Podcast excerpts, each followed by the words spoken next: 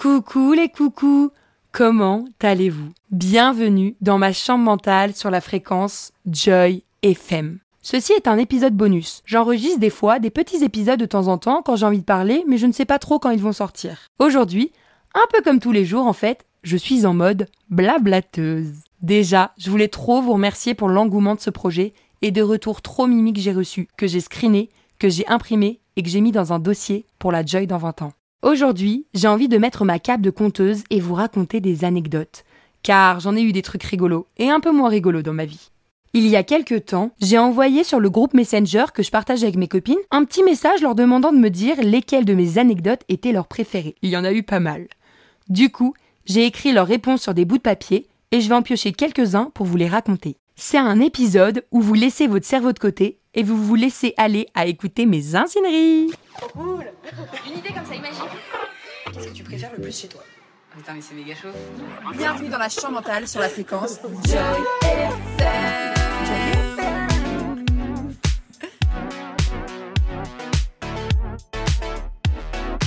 Joy Ok, premier papier. Ok, il y a écrit dents. Je vais raconter cette histoire chronologique.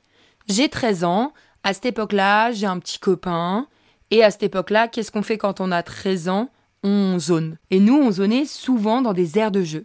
Donc on y va un jour avec euh, bah, mon copain, son meilleur pote et moi. Et en fait, ils me mettent sur le tourniquet, ils commencent à me faire tourner, tourner, tourner, jusqu'au moment où je leur dis que j'ai plus de force, que euh, ça me fait presque plus rire. Donc je leur dis non, stop, on arrête.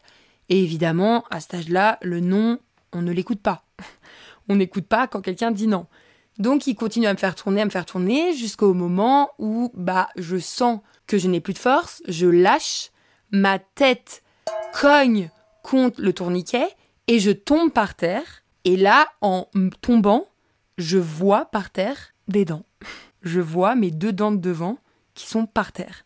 Et là, je regarde les garçons et je vois dans leur regard un regard à la fois fuyant, à la fois un peu de moquerie et à la fois de danger euh, total, quoi. Et là, je suis là et je me dis, c'est quoi ce bordel? Je touche avec ma langue euh, là où il devait avoir mes dents et il n'y a rien. Et là, je commence à hurler, je crois, ou à pleurer et j'arrive plus à m'arrêter. Et je suis juste là en mode, mes dents, mon visage. En fait, à ce moment-là, à 13 ans, la bouche, les dents, c'est la représentation sociale. Je suis en pleine construction physique. Je mets pas trop d'importance sur le fait que je sois équilibrée, que je sois épanouie. C'était pas ça à ce moment-là. À 13 ans, c'était si j'étais belle, si je rentrais dans les codes, si j'avais pas trop de boutons, si j'avais pas trop les cheveux gras et si j'avais des belles dents. Parce qu'encore avoir un appareil, c'était quelque chose, mais pas avoir de dents, c'était encore un autre mood. Donc à ce moment-là, J'appelle ma mère en pleurs, ma mère trouve un chirurgien, le chirurgien me met des composites. Un composite, c'est un matériau utilisé pour obturer et reconstituer les dents. C'est quelque chose d'assez éphémère. Pourquoi? Parce qu'en fait, euh, j'ai 13 ans et que ma mâchoire grandit encore énormément et qu'en fait, je pouvais pas me mettre des fausses dents à ce moment-là parce que ça aurait pu me décaler toutes les autres dents, ça aurait pu me faire des trous, tout ça. Donc, ils préféraient mettre un composite et plus tard, pourquoi pas, euh, investir dans des vraies dents. On pourrait se dire, bon, bah ça va, meuf, euh, ça arrive à tout le monde, il y en a qui se sont cassés les dents, tout va bien. Oui, pas de problème. Donc là, j'ai 13 ans, ok, on avance un peu. Et là, euh, c'est le jour de mes 16 ans. Le lendemain, je fais une énorme fête, un peu à la 16 America, comme dans les films, gobelet rouge, la robe à froufrou, les trucs qui scintillent sur le gâteau. Je veux que mon birthday soit les 16 de ma vie, quoi. J'avais fait des invitations avec des collages, tout ça. Donc ma fête était le lendemain. Et en fait, la veille de ce jour même, à minuit, j'étais un peu sortie avec des copains et des copines. On était allé boire des verres. Et du coup, quand je me suis réveillée le jour même de mon anniversaire, j'avais un peu la tête dans le cul. Je me réveille pour pouvoir aller en cours. Donc mon réveil sonne. Et là, mon téléphone fait que de sonner parce que c'est mon anniversaire et j'ai des messages. Et du coup, je le prends et en fait, je le fais tomber sur mes dents. Donc je suis allongée dans mon lit, je le fais tomber sur mes dents. Et là, je sens mes deux dents. J'ai 16 ans, donc 3 ans après le premier accident. Je sens mes deux dents sur ma langue. Donc je recrache tout de suite les dents dans ma main. Et là, à ce moment-là, j'entends ding dong, ding dong. Je vais ouvrir et là, je vois un macaron avec des bougies et toutes mes copines qui sont devant en mode Happy birthday to you. Et là, je suis là en culotte, les cheveux ébouriffés, la tête dans le cul, en train de pleurer. Euh, je tiens quelque chose dans ma main très très fort et là je les regarde, donc elles sont un peu là en mode mais qu'est-ce qui se passe? Et là je ouvre ma bouche pour leur montrer et bah elles explosent de rire. Mais après c'est humain, la scène elle est lunaire. Tu vois ta pote pour qui t'es venue pour son anniversaire en mode surprise d'un ami, la meuf elle te sourit, elle a plus de dents le jour de son anniversaire. En fait à ce moment-là je revois quoi? Les mêmes yeux que j'avais vus trois ans avant chez les garçons. Et là, je me dis en mode, mais non, punaise, pas mes 16 ans quand même. Mon Dream America, il est où? Donc, je suis trop deg. Et encore une fois, ma mère arrive à trouver un chirurgien et il me remet des composites parce que j'ai toujours 16 ans et que ma mâchoire est toujours pas assez développée. Et en fin de compte, j'ai eu des assez belles dents pour le jour de mon anniversaire, le lendemain, pour la fête. Ok, faisons un J'arrive à mes 18 ans. Pas le jour de mes 18 ans, mais j'arrive à mes 18 ans. Et c'est la veille du bac d'espagnol. Et je vais chercher ma copine à la gare et je suis trop contente et quand on est ensemble on a grave une belle énergie. Je vais la chercher et je saute un trottoir mais un trottoir de 20 cm quoi. Et en fait à ce moment-là j'avais un gros collier de perles. Je saute le trottoir, le collier de perles saute dans ma bouche et là je vois mes dents par terre encore une fois. Et là je me dis c'est pas possible. Et là, ma copine que j'étais allée chercher à la gare, c'était la même personne qui était là deux ans avant, le jour de mes 16 ans, qui est arrivée avec le gâteau d'anniversaire avec mes autres copines. Je la regarde et je suis là, pas encore.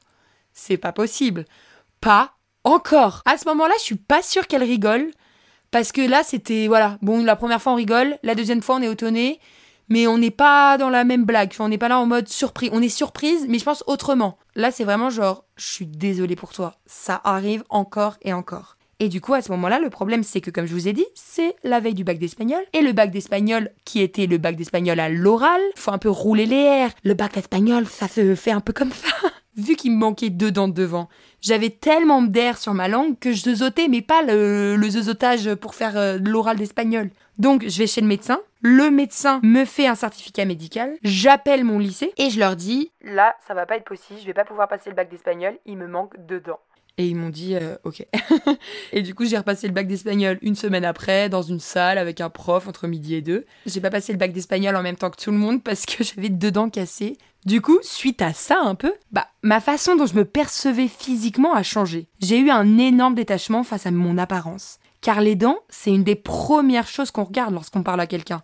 C'est par là que passent les mots, le sourire. En plus de ça, je rigole beaucoup avec la bouche ouverte. Avant ces différents accidents, je souriais avec mes dents, alors que maintenant, beaucoup plus la bouche fermée. Et ce qui est aussi un autre truc qui a aussi changé mon visage et ce que j'étais, quoi, c'était que j'avais les dents du bonheur. Donc là, mes amis me diraient Mais quoi, t'avais les dents du bonheur? Oui, oui, j'avais les dents du bonheur et on l'oublie beaucoup trop. Et en fait, le truc, c'est que fait, à chaque fois que tu vas chez le dentiste, tu dois montrer une photo des dents que t'aimerais, que t'avais avant, et en fait, ils refont un peu une reproduction. Le truc, c'est que bah, je l'ai peut-être pas toujours fait. J'ai peut-être oublié des fois, ou des fois, eux, ils n'avaient pas forcément d'autre solution que me faire les dents, par exemple, collées. Et je n'ai actuellement plus les dents du bonheur. Alors que c'était quand même une partie de moi. Enfin, c'est comme si on avait un grain de beauté et on enlevait ce grain de beauté. Alors, bien sûr, il y en a plein qui vont prendre la chirurgie esthétique pour euh, se changer des choses sur son visage, mais là, c'était un peu malgré moi. Là, c'était en mode, on m'enlève, je sais pas, 13 euh, ans, 15 ans de vie avec des dents du bonheur qui étaient toujours là et que là, je n'ai plus. Et en fait, la dernière fois, quand je servais au bar à vin, il y a un client qui me dit, euh, assez gentiment, hein, qui me dit Ah, c'est drôle, je vous verrai bien avec les dents du bonheur. Et j'étais là en mode Waouh Je lui ai pas demandé s'il était dentiste, mais je me suis dit Oh, c'est dingue en vrai, parce que j'avais les dents du bonheur. Enfin, normalement, je devrais les avoir, quoi. Donc, euh, à partir de ça, on se dit Ok, c'est bon, c'est terminé, t'as une belle vie maintenant. Pendant mon tour du monde, là, j'étais en Thaïlande avec une copine qui était aussi là le jour de mes 16 ans. Parce qu'on est toutes des copines de lycée, on est encore toutes bien copines.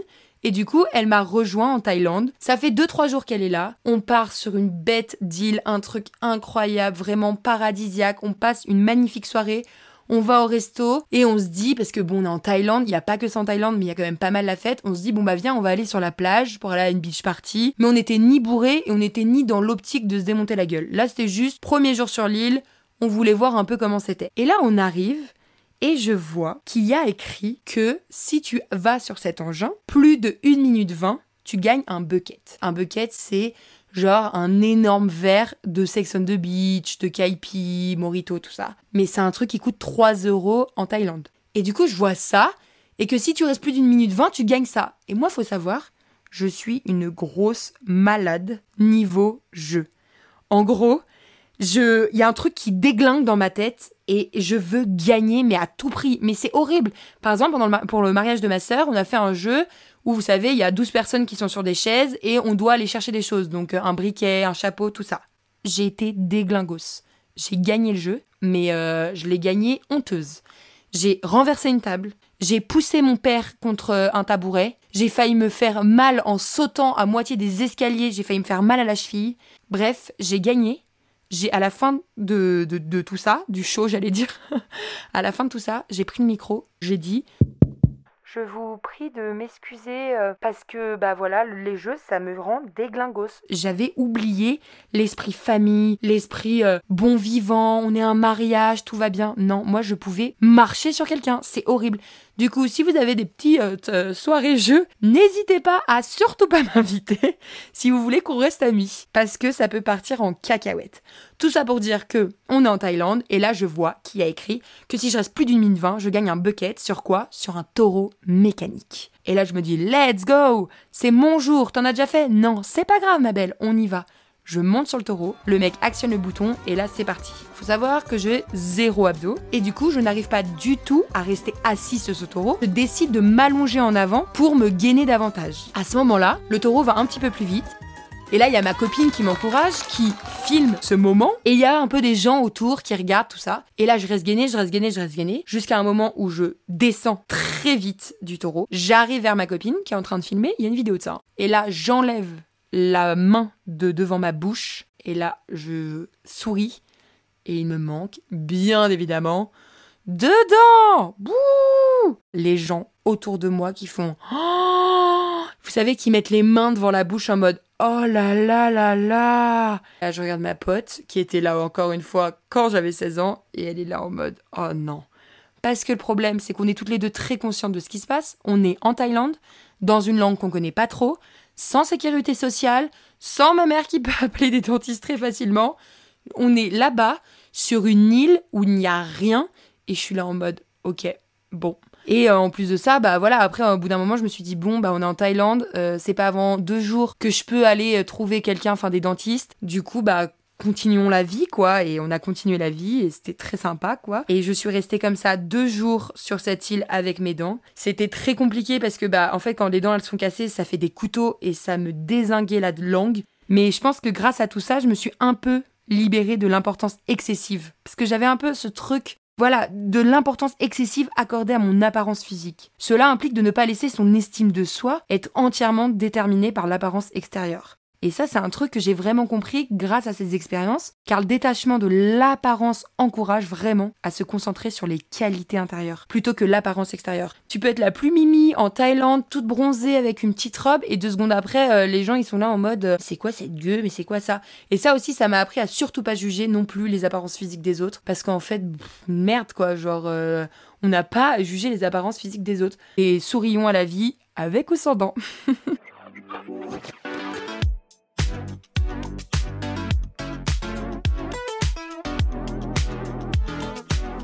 Bon, c'était peut-être un peu long, je ne sais pas raconter les histoires courtes et précises, j'aime les détails. Allez, deuxième papier. Ok, ça marche. Alors, je l'adore. Je vais pas vous dire ce qu'il a écrit, comme ça, ça ne vous spoile pas. En gros, ma sœur, elle était hôtesse de l'air, et lorsque tu fais partie de l'entourage, t'as des avantages comme payer des billets d'avion 10% du prix. Donc un billet qui coûte 1000 euros, tu vas le payer 100 balles. Donc j'ai eu la possibilité d'aller l'accompagner pour Tahiti. Je suis donc à l'aéroport de Paris, et là, euh, voilà, je vais à ma porte, et j'arrive devant, et à ce moment-là, je vois qui devant la porte? Jérémy Capone. Est-ce que ce nom vous dit quelque chose? Si ce nom ne vous dit rien, est-ce que si je vous dis Maël dans LOL, ça vous dit quelque chose?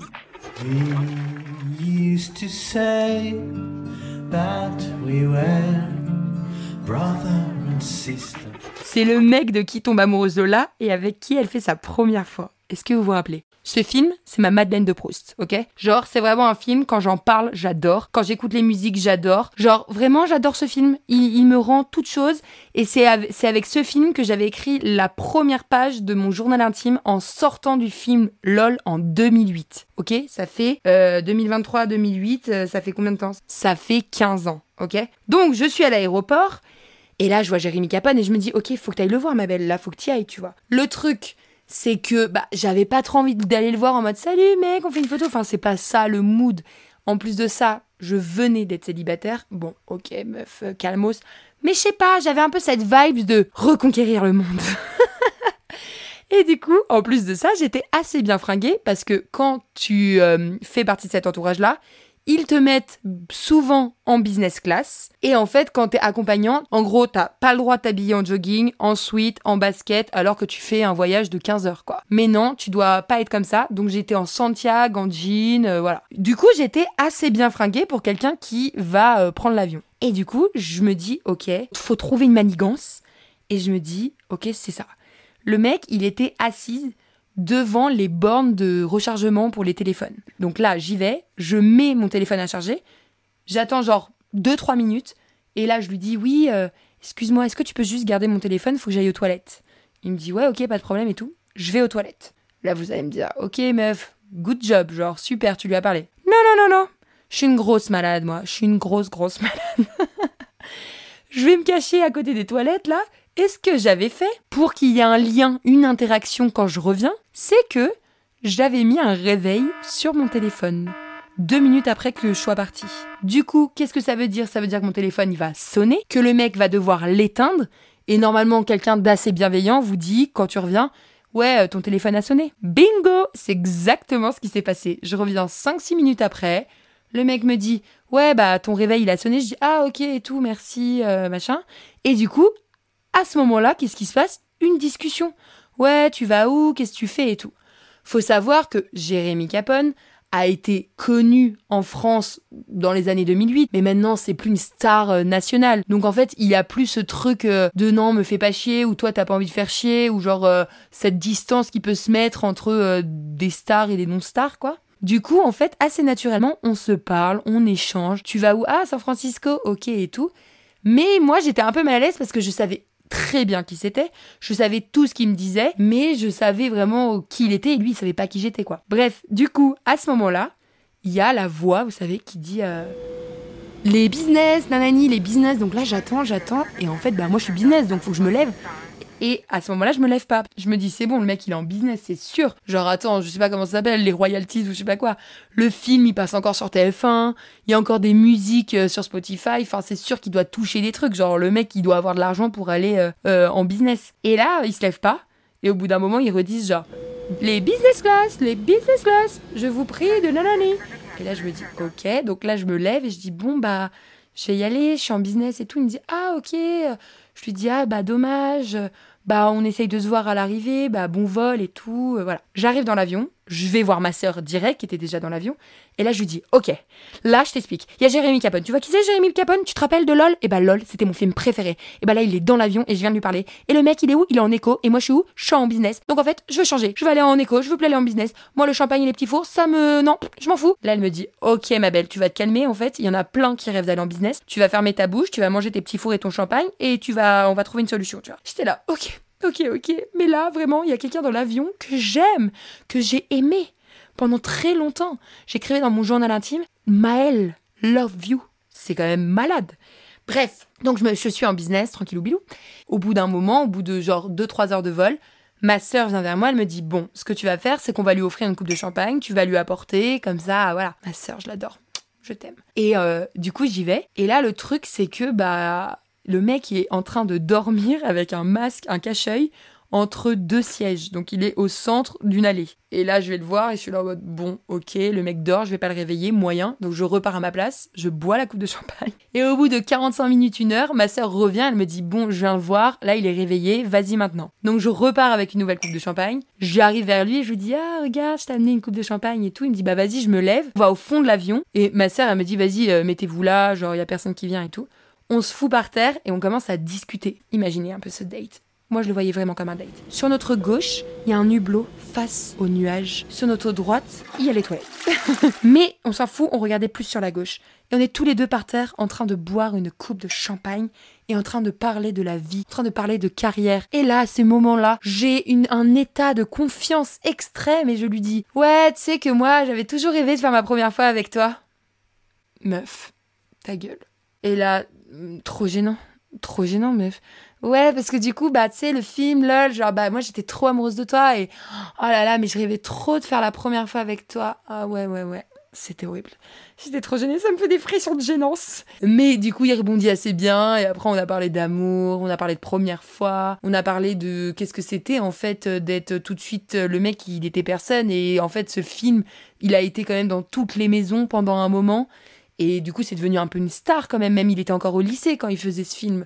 Donc on a parlé de tout ça et c'était trop cool. Et après, chacun repart à sa place. Et là, on arrive à San Francisco parce que bah du coup, on faisait une escale à San Francisco. Enfin, lui, il s'arrêtait à San Francisco. Moi, je partais à Tahiti. Mais là, on va à San Francisco, on s'arrête et on va récupérer les bagages. Et là, à ce moment-là, on se revoit. Donc on reparle, nanani. Il me demande mon Instagram. Laissez tomber. Si vous voulez aller voir s'il me suit encore, non. Il m'a unfollow il y a deux ans. Je suis deck, je comprends pas. et en fait, à ce moment-là, ce qui est assez drôle, c'est qu'il y a eu une petite paparazzade. Genre, il y a eu des gens qui l'ont reconnu, qui ont commencé à prendre en photo, dont des hôtesses de l'air qui savaient pas que j'étais la sœur de leur collègue. Et en fait, après, sur un groupe ou je sais pas quoi, cette photo s'est retrouvée en mode Ah, regardez qui y avait. Et en fait, j'étais sur cette photo et c'est hilarant. Voilà. C'est hilarant que je sois dans une petite paparazzade où je suis en train de parler à l'amour de mes 16 ans. Et euh, enfin, j'avais pas 16 ans en fait. C'était en. J'ai dit quoi? C'était il y a 15 ans. Quoi? J'avais pas 10 ans? C'est pas possible. J'ai 25 ans.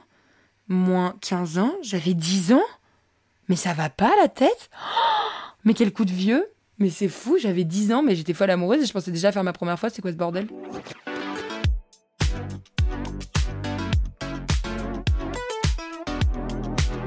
Si on devait donner une petite morale à cette histoire, je pense que ça serait d'oser, de prendre des risques, d'essayer de sortir un peu de notre zone de confort et affronter l'inconnu par des petites manigances créatives ou par du direct, si vous avez plus de coucougnettes que moi. Oser, ça peut avoir un impact profond sur notre vie en vrai, en ouvrant la voie à de nouvelles expériences, des opportunités et des découvertes. À défaut du coup qu'il ait été ma première fois, il a été ma première fois avec qui j'ai été bourrée dans l'avion. Donc déjà, c'est une expérience et c'est trop drôle de se dire qu'en osant, bah en fait, je suis en train de vous raconter cette histoire cinq ans plus tard euh, sur mon podcast, que j'espère qu'il ne tombera jamais dessus.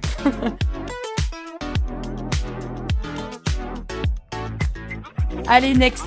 Si vous en avez un petit peu marre, mettez sur pause, allez vous balader, terminez de ranger votre chambre, terminez de faire la cuisine et remettez Joy FM. Parce qu'il en reste encore une ou deux. C'est parti, let's go. J'adore cette histoire. Je l'adore. Elle est, elle est très belle. Une histoire qui se passe à Los Angeles. Alors vous avez l'impression que je suis allée beaucoup aux États-Unis, mais non, pas tant que ça. Et aussi, euh, j'ai eu quand même pas mal de chance parce que mes parents ont un peu de moyens et ils ont toujours mis ces moyens non pas dans des grosses voitures, dans des grosses montres ou dans des gros sacs. Ils ont mis ces moyens dans la culture et dans les voyages. Je suis trop contente bah, déjà d'avoir eu cette chance de pouvoir faire ça parce que tout le monde ne l'a pas. Et du coup, là, ils m'envoient parce que c'était un peu mon dream. Parce qu'avant, j'étais un peu en mode dream America. Vous, je sais pas si vous voyez ce tableau, mais j'avais le tableau Ikea avec écrit I love you New York dans ma chambre. Et euh, du coup, ils m'envoient euh, à Los Angeles à l'université UCLA pour euh, trois semaines pour des cours d'anglais. Euh, que vraiment on comprend pas pourquoi je parle aussi mal anglais. Je ferai un épisode là-dessus parce que je vous jure que c'est un réel truc dans ma life. Mais bref, c'est pas le sujet. Et du coup, je vais à Los Angeles et là, c'est vraiment le dreams. J'arrive dans une université. Il y a des pom-pom girls. Il y a des gens, enfin, je sais pas, les gens, ils sont en jogging et en crocs. Ça fait de la musique dans les couloirs. C'est ouf, c'est lunaire. En gros, le matin, on avait des cours et l'après-midi, on avait euh, des activités. Et là, il y a que des jeunes, que des étrangers. C'est un peu la fête. Donc, on est jeunes, hein. J'ai 15, 16 ans, je sais plus. C'est la fête. Le soir, on fait le mur. Mais en même temps, on n'a pas l'âge pour boire parce que là-bas, c'est 21 ans. Mais on arrive quand même à trouver. On se fait inviter. Oui, vous savez, les sororités et les fraternités. On se fait inviter là-bas, on arrive, ça écoute du gros rap. Il y a la police qui est arrivée parce que bah ils avaient pas le droit de faire la fête. Du coup, on s'est caché sur leur terrain de basket. Enfin, vraiment un truc de malade. C'est la la, la, la life euh, what the fuck quoi. Genre c'est le truc, je crois, je l'ai vécu une fois dans ma vie et je l'ai plus jamais vécu. Mais ce n'est pas l'histoire. Et du coup, pendant une après-midi, il y a une activité et on va à Disneyland. Truc de malade, je suis comme une folle. Et je mange un burritos. J'en avais jamais mangé de ma vie, il était délicieux. Et voilà, tout se passe bien, c'est une journée fantastique. Le soir, on fait une veillée, on mange, j'arrive dans ma chambre. Et là, je me sens vraiment pas bien du tout pendant la nuit. Désolée pour ceux qui aiment pas, je vomis. Voilà. Désolée, je sais qu'il y en a plein qui aiment pas, mais je vomis, je vomis, je vomis, je vomis sans m'arrêter jamais. Et là, c'est horrible. Euh, je sens que je suis en train de partir, mais littéralement. Parce que, bah, en fait, euh, tu te déshydrates, euh, t'as beaucoup de moins en moins de force, et je suis jeune, et en fait, dans ma chambre, je suis seule. Normalement, je devais avoir deux colocs, mais elles sont jamais arrivées, et du coup, je suis seule dans ma chambre. Ce qui était le feu de base, parce que du coup, tous mes potes venaient. Mais là, quand t'es en pleine nuit, t'es seule, c'est un enfer. Et le matin, j'essaye de me lever pour aller en cours, et je n'y arrive pas, quoi. Et en me levant, je tombe par terre dans les pommes. Et je pense que 2-3 heures plus tard, parce que je m'étais quand même levée vers 7h30, et les gens, quand t'allais pas en cours, ils venaient de voir ce, qu'ils faisaient, ce que tu faisais dans ta chambre, parce que bah, c'est obligé, c'était obligatoire les cours. Du coup, je pense qu'ils viennent vers 10h30, 11h. Et là, ils arrivent, parce qu'ils ont les clés, ils rentrent, et là, ils voient mais une meuf par terre, les cheveux euh, totalement ébouriffés, euh, en culotte, un t-shirt à moitié euh, franchement euh, dégueulasse, la tête dans la poubelle et du vomi partout, quoi. Donc là, ni une ni deux, ils me prennent, ils m'emmènent à l'hôpital.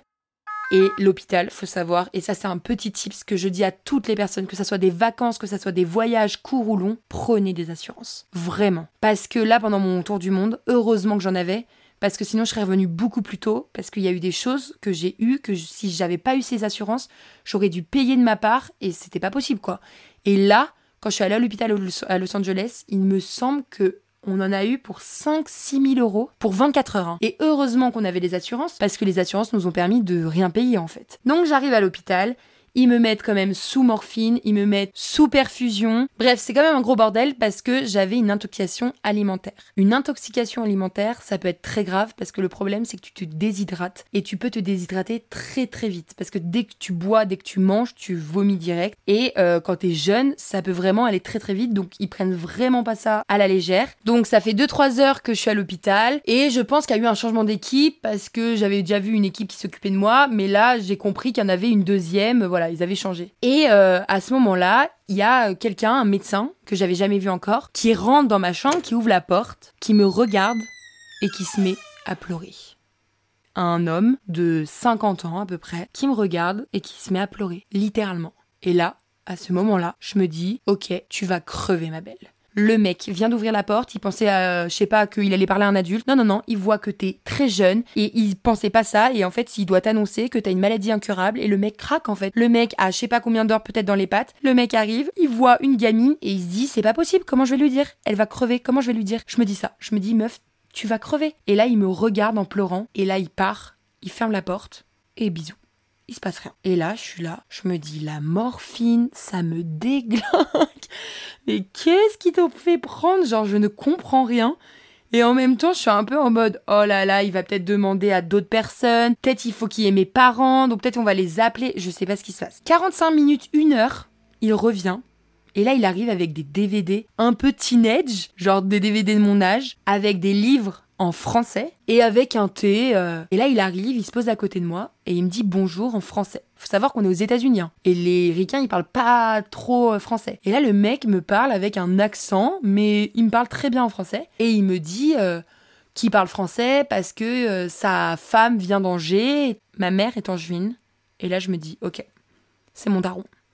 C'est mon daron caché en fait. Le mec, il vient de me voir, il a vu que j'avais le portrait craché de ma mère. Il se dit "Oh là là, je savais que j'avais un enfant mais je l'avais jamais rencontré" et là, il me rencontre, il craque parce qu'il voit son enfant caché depuis toujours. C'est ça, c'est soit je crève en fait, soit c'est mon daron. Donc je me dis ça à ce moment-là, je suis en mode "OK, bah vas-y mon daron, dis-moi, même si j'ai un père formidable, je pense que t'es peut-être mon daron parce que là, c'est pas possible cette situation." Et là, je suis là en mode "OK" et là le mec me prend la main, mais très solennel tout ça et j'étais là vraiment là. C'est mon daron ou je vais crever.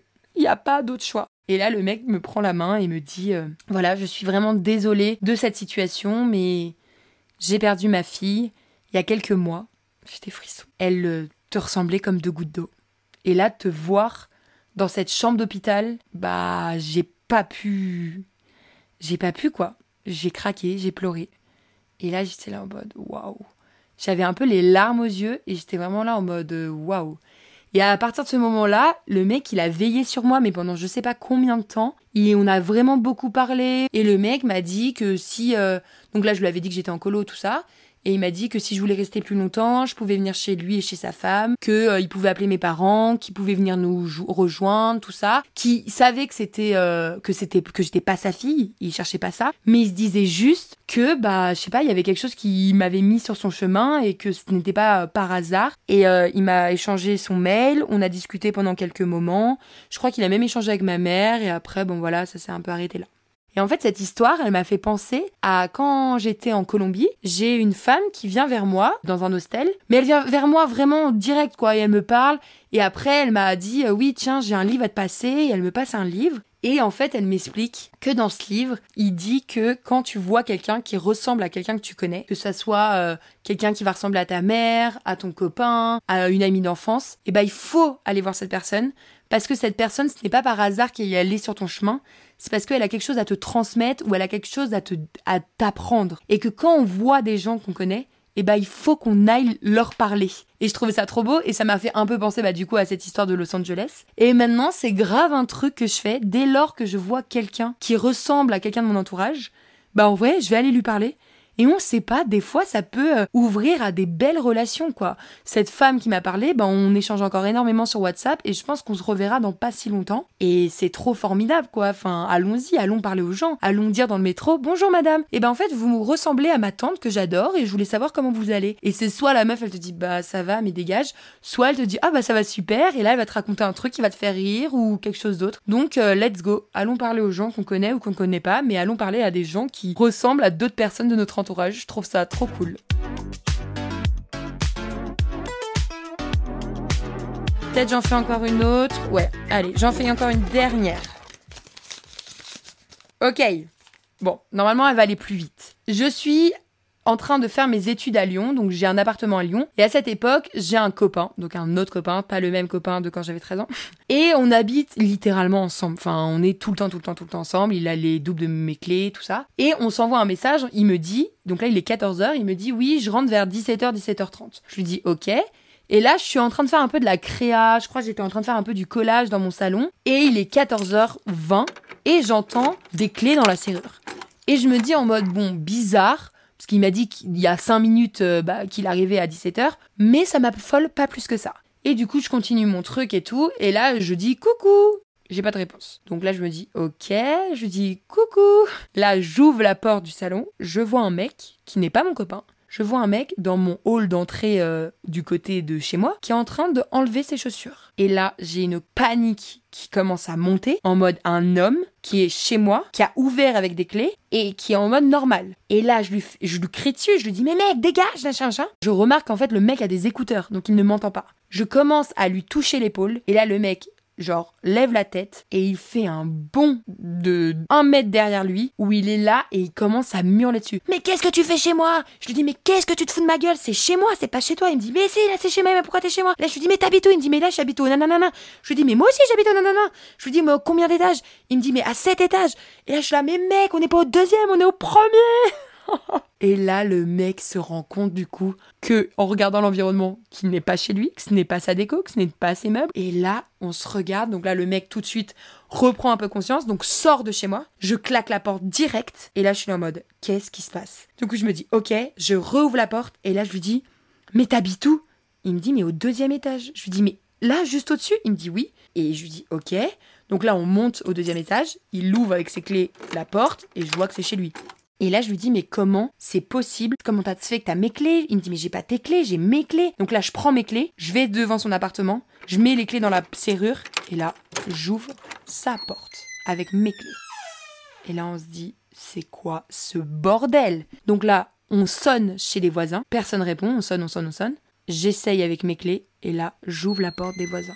Et là, on se dit, mais c'est quoi ça? C'est n'importe quoi. Comment ça se fait? On fait ça avec un quatrième appartement, avec un cinquième appartement. On fait ça avec tous les appartements de l'immeuble. Tous les appartements de l'immeuble s'ouvraient avec la même clé. Donc là, j'appelle l'agence, je pète un câble, je leur dis, mais ça va pas, je veux que vous appeliez un serrurier. Ils disent, non, mais on peut pas, la Lani, elle se nous regarde pas, c'est bizarre, c'est les propriétaires, machin. Je dis, mais on s'en fout, genre. Vous vous rendez compte comme c'est dangereux? En fait, c'est un droit, normalement, un droit de sécurité. Quand tu loues, quand t'es locataire d'un bien, Et ben en fait, on doit ta sécurité. Ce n'est pas normal que quelqu'un a les clés de chez moi. Si demain je me fais cambrioler ou je me fais agresser, en fait les assurances elles font rien du tout. Si je me fais agresser, c'est déjà moi, mais si on me vole des choses, les assurances elles font rien. La porte elle a juste été ouverte avec une clé. Vous faites quelque chose, ils me disent que c'est pas possible, j'appelle un serrurier, j'en ai pour 300 balles.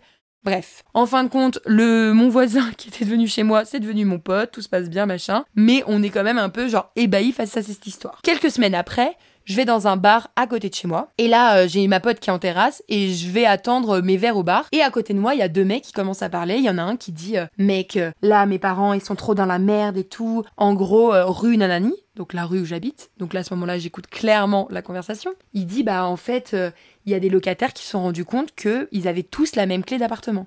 Donc là, le pote, il est là en mode, mais what the fuck, c'est quoi ce bordel? Et il dit, oui, oui, mais ça peut aller super loin, enfin, faut pas que ça aille en justice, parce que, en fait, ils avaient mis euh, tous les, toutes les mêmes portes, avec toutes les mêmes serrures, parce que ça coûtait moins cher. Et en gros, c'était là où ils logeaient des personnes euh, qui travaillaient dans une usine. Et du coup, euh, pour pas qu'ils se fassent chier, ils avaient mis toutes les mêmes serrures. Et en fait, ils avaient jamais changé. Mais ils étaient au courant qu'il y avait ça, mais ils avaient jamais changé les serrures. Et là, je me retourne, je regarde le mec, et là, je dis, salut mon pote, je m'appelle Joy, je suis la personne qui a découvert qu'on avait une même clé pour tous les 12 autres appartements de l'immeuble. Donc là, tu vas appeler tes bons darons et tu vas aller leur dire de nous rembourser nos serruriers parce que ça nous a coûté tous 300 balles chacun et que c'est pas normal quoi. Et quelques jours après, les bons darons nous ont remboursé le serrurier.